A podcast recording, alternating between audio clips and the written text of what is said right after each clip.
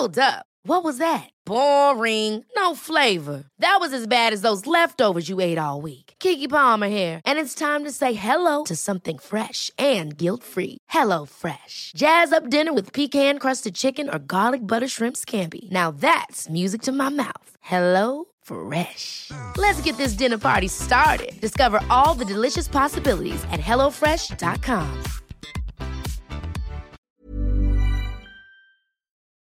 Chers auditeurs, Dear listeners, bonjour. welcome in Comme d'Archi Podcast Season 3 Saison 3 dans le monde fascinant des architectes. and in the architectural projects. Je suis Anne-Charlotte Deponte, passionnée d'architecture et docteur des universités en histoire de l'archi. I am one of the spokespersons of Anne Charlotte, who is a PhD in architecture history. Merci Thank you d'être avec moi aujourd'hui. to be with us today. Et And maintenant, now, lundi en français, place au talent. and Wednesday, let's talk projects. In English, of course.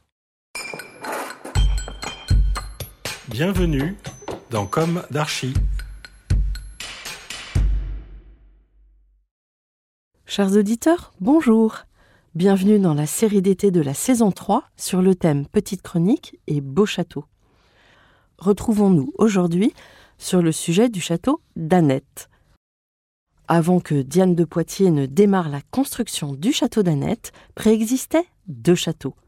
Le premier remontant au XIIe siècle était une forteresse dotée de murailles épaisses, d'un donjon à la forme arrondie, flanqué de quatre tours.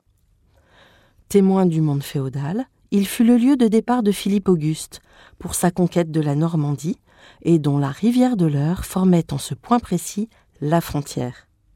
Plus tard, la forteresse, suite à la révolte du seigneur d'Annette, Charles le Mauvais, roi de Navarre et comte d'Évreux, fut partiellement démantelée en 1378 sur ordre du roi Charles V. Ensuite, et par lettre donnée en 1444, Charles VII remit les seigneuries d'Annette, mais aussi de Bréval, Montchauvet et Nogent-le-Roi, au grand sénéchal de Normandie, Pierre de Brézé, en remerciement pour avoir chassé les Anglais de Normandie. D'où le second château des Dreux-Brézé. Diane de Poitiers hérita du château à la mort de son mari Louis de Brézé en 1531. La construction du château commanditée par Diane de Poitiers débute avec Philibert de Lorme en 1547. Les dessins de Jacques Androuet du Cerceau nous restituent la composition dans sa totalité, car les destructions à partir de la Révolution n'ont laissé que l'avant-corps, façade du bâtiment principal sauvé par Monsieur Lenoir pour son musée des monuments français et qui se dresse aujourd'hui dans la cour de l'École des beaux-arts de Paris. L'aile occidentale de la cour d'honneur toujours en place, l'entrée toujours en place, la chapelle également in situ, mais toutefois tronquée dans son organisation, car elle était articulée autrefois à l'aile orientale de la cour d'honneur aujourd'hui disparue. La première vague de travaux dure jusqu'en 1552. L'escalier n'est réalisé qu'entre les années 1680 et 1712. Diane de Poitiers tenait à conserver le château médiéval à l'est. Ainsi, Philibert de Lorme édifia les deux ailes latérales de 1549 à 1551, la chapelle de 1549 à 1552 et le corps d'entrée en 1552. Des transformations ont eu lieu à partir de 1678. Les jardins ont été aménagés au XVIIe siècle par le nôtre et au XIXe siècle par Buller. Le dépeçage de l'édifice commença en 1794 et la destruction du gros œuvre en 1804. Il en reste l'aile ouest qui ne possédait pas de portique sur la cour et était sans doute réservée aux offices. Les profonds remaniements jugés malheureux au XVIIe siècle, apportés par les ducs de Vendôme à leurs propriétaires, correspondent à l'escalier d'honneur sur voûte plate en 1680, construit par Claude Dégaut, ainsi que le pavillon du gouvernement. L'aile ouest perdit deux travées dans la démolition du bâtiment central. Les propriétaires actuels racontent. La Révolution et les années qui suivirent faillirent amener l'anéantissement du château. Confisqué, vendu comme bien national, il fut d'abord mis à sac, puis les démolisseurs s'attaquèrent à l'édifice. Le corps du logis central et une partie de l'aile droite furent détruits. À partir de 1840 commence l'ère des restaurations. Cinq générations de propriétaires appartenant à la même famille ont réussi, avec patience, à rendre à ce beau domaine, un des joyaux de l'architecture française, une part de sa splendeur d'autrefois. Fin de citation. L'œuvre de Philibert Delorme représente un édifice qui s'inscrit dans la lignée des châteaux de Bury et de Saint-Maur, à savoir des bâtiments qui s'organisent sur les trois côtés d'une cour carrée. Toutefois, Delorme a maintenu à l'est les bâtiments et la cour de l'ancien château des Dreux-Brézés et à l'ouest, en pendant, édifie les salles et la cour du jeu de paume. Dans cette lignée de Bury et Saint-Maur, encore, le corps de logis principal, massé au fond et privilégié par les extrémités des ailes latérales formant pavillon d'angle, et surtout par un avant-corps central traité à la façon des logis du pavillon d'entrée de Gaillon, mais avec beaucoup plus de rigueur. L'ordonnance est inspirée de celle du Colisée et présente une monumentalité tout à fait nouvelle, que le décor sculpté vient subtilement souligner. Il restera aux architectes français des générations suivantes à l'intégrer plus étroitement au corps de logis, en même temps qu'ils rompront l'autonomie pavillonnaire des toitures en les établissant dans le prolongement les unes des autres. L'entrée de la cour d'honneur représente une pièce exceptionnelle. Elle transforme en profondeur l'organisation spatiale de la poterne médiévale, dans l'axe principal de la cour d'honneur et de l'avant-corps du bâtiment principal. Il s'agit de deux masses arrondies percées d'un portail ménagé sous un arc en plein cintre, encadré de colonnes doriques donnant accès à une entrée voûtée en berceau. Le corps d'entrée est articulé aux ailes latérales grâce à une succession de trois massifs rectangulaires et échelonnés, assurant la fluidité des circulations par succession de portiques et couloirs. La chapelle est l'une des premières applications en France, dans l'architecture sacrée, de la figure géométrique idéale dont vous avez déjà imaginé la forme. Il s'agit du cercle, bien sûr.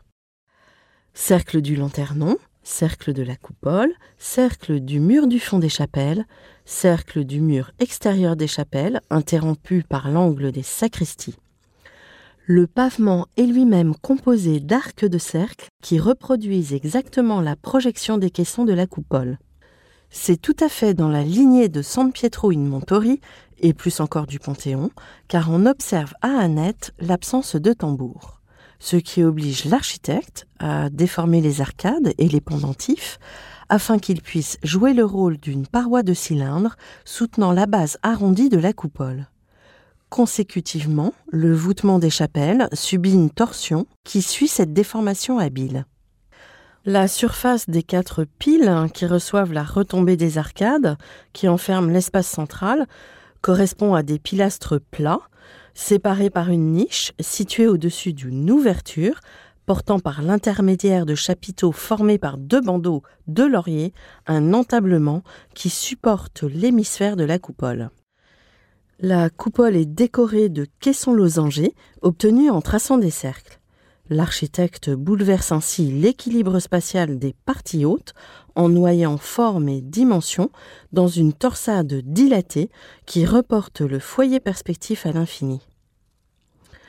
À l'extérieur, deux tours en forme de pyramide encadrent l'entrée occidentale et logent des escaliers à vis donnant accès aux tribunes qui communiquait autrefois avec la grande salle du premier étage de l'aile orientale.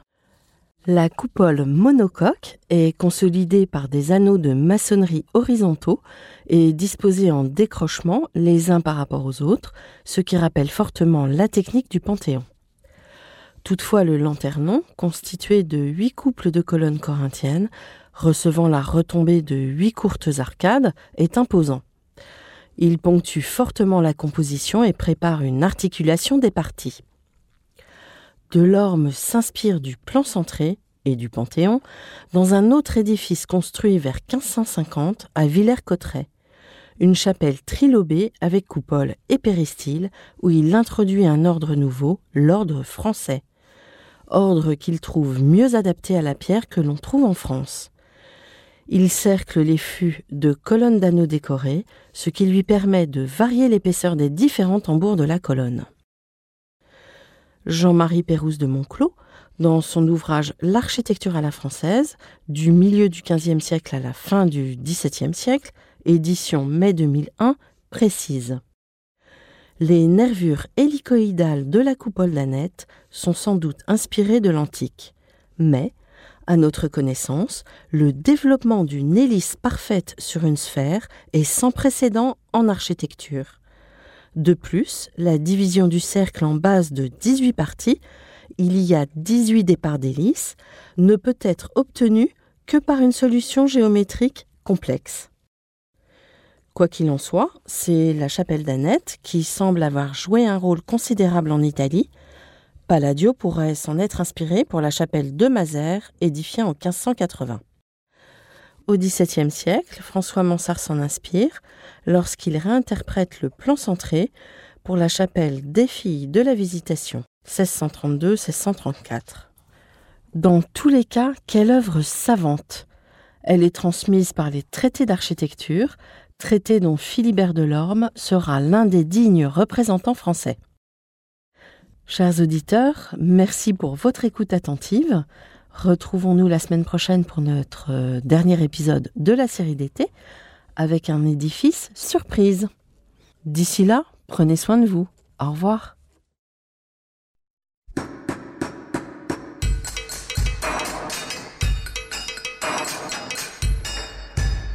Chers auditeurs, merci pour votre écoute.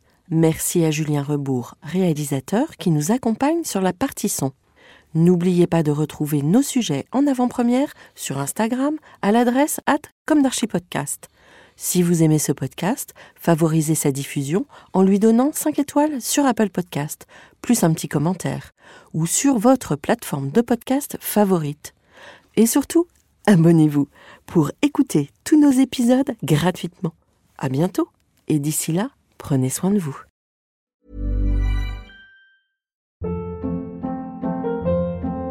Hold up. What was that? Boring. No flavor. That was as bad as those leftovers you ate all week. Kiki Palmer here, and it's time to say hello to something fresh and guilt-free. Hello Fresh. Jazz up dinner with pecan-crusted chicken or garlic butter shrimp scampi. Now that's music to my mouth. Hello Fresh. Let's get this dinner party started. Discover all the delicious possibilities at hellofresh.com.